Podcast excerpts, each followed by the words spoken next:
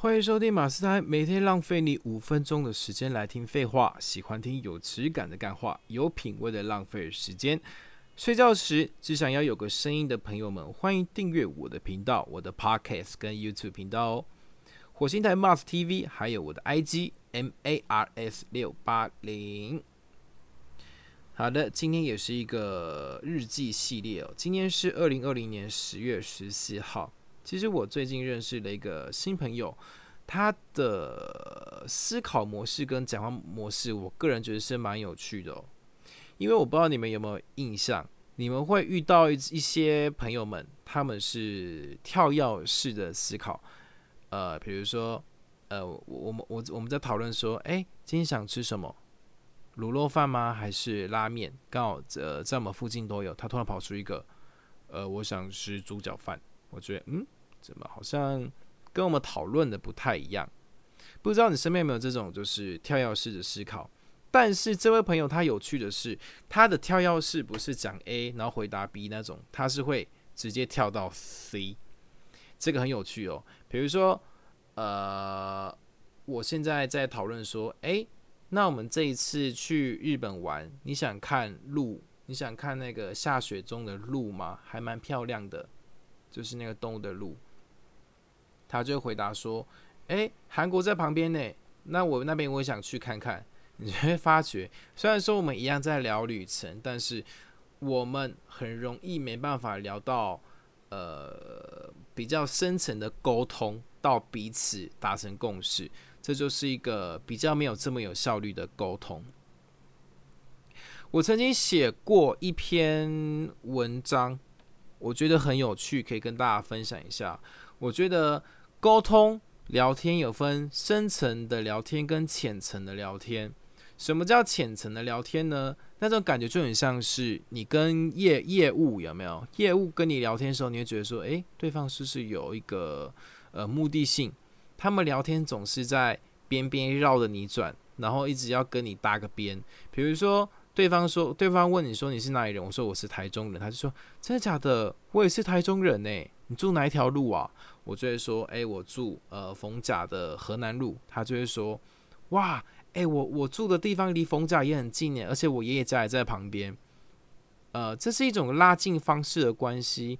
但是你会发现，这种浅层聊天在一直持续使用的情况下，我们彼此是聊不出一个深层的温度，我们就一直在绕圈圈、绕圈圈、绕圈圈，而且是没办法进入心中的那一扇门。对，所以深浅层浅层聊天并不是错误的，可是一他他绝对是一个，呃，刚认识一个人必须用到的技巧，因为大部分的人都会有一个防备心，你不可能一见面到就使用深层聊天。好，我们继续接下来继续讲什么叫深层聊天呢？深层聊天就是延伸话题，然后在同一个话题上面创造出新的火花，比如说。我会问问一个人说：“哎，你是不是很喜欢旅游？我看你的照片里面还蛮多不同的旅游照片。”对方可能就说：“哦，对呀，我是很喜欢旅游。”这时候你可以再去延伸话题：“哎，我看到你照片里面有一个金字塔，那这个金字塔这边我听说埃及这边好像……”呃，治安不是很好诶，是不是曾经有被呃，或是同同样的旅游团里面曾经有遇到那种小朋友偷东西的事件？对方可能会因为你这个话题会开始跟跟你有共鸣，就会觉得说，哇，对耶，你怎么知道当时有没有同团的人真的有有人的单眼背在身上，然后被小朋友偷走？这是真的事情哦。对，这就是延伸话题很重要的一个事情，就是延伸话题跟创造。彼此的火花，讨论出对方有兴趣的内容，这个非常重要。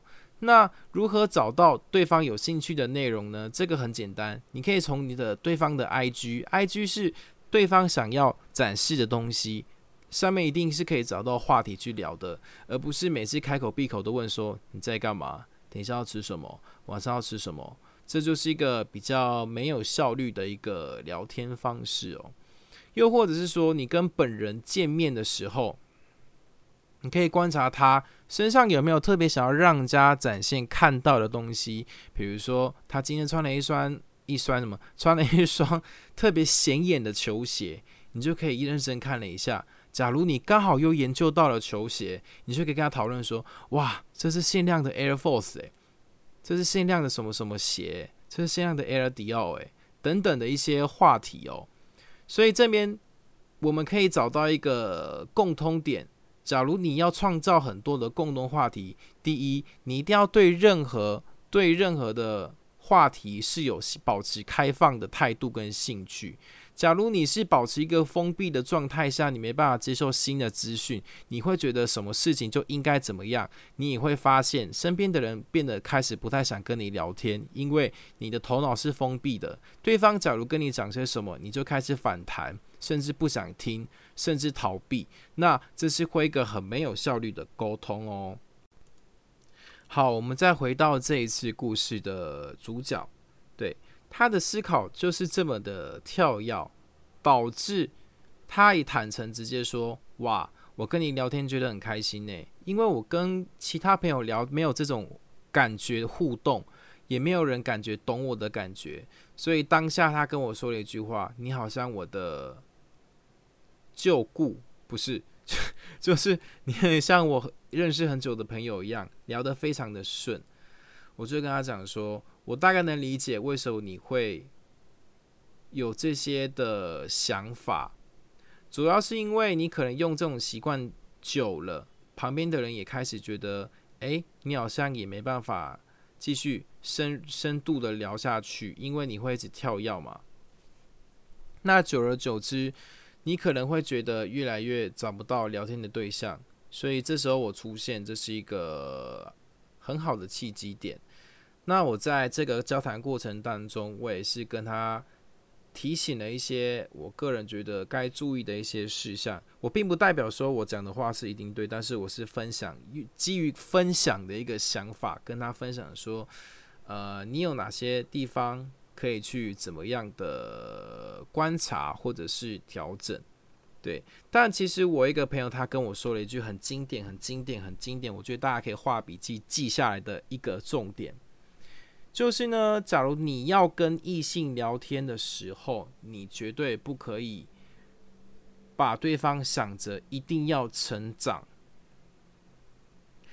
因为我那个朋友他是一个蛮懂得跟异性聊天的人，他教了我这个重点。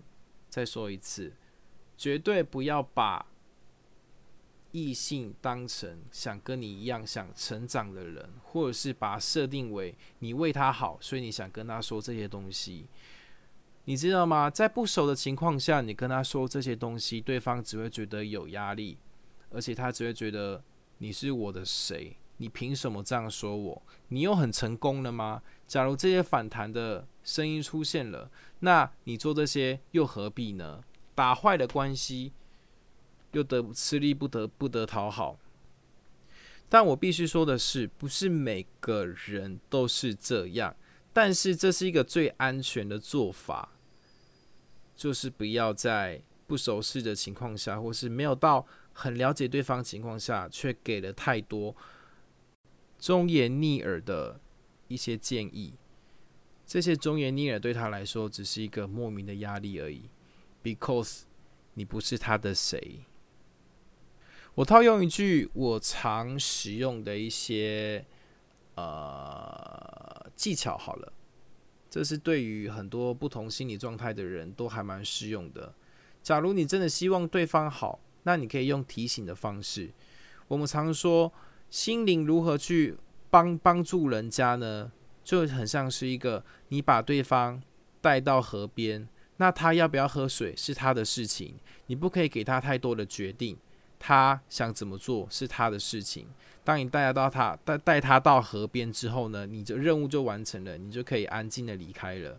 你不能逼他在河边喝水，也不能在河边帮他决定说，哎，不然怎么样怎么样？这些都是没有意义的，产生没有意义的压力。好，今天就分享到这边。有任何意见，欢迎在底下留言，我也会不定期的直播。希望大家能够多多支持、按赞、分享。我是马斯，我们下期再见，拜。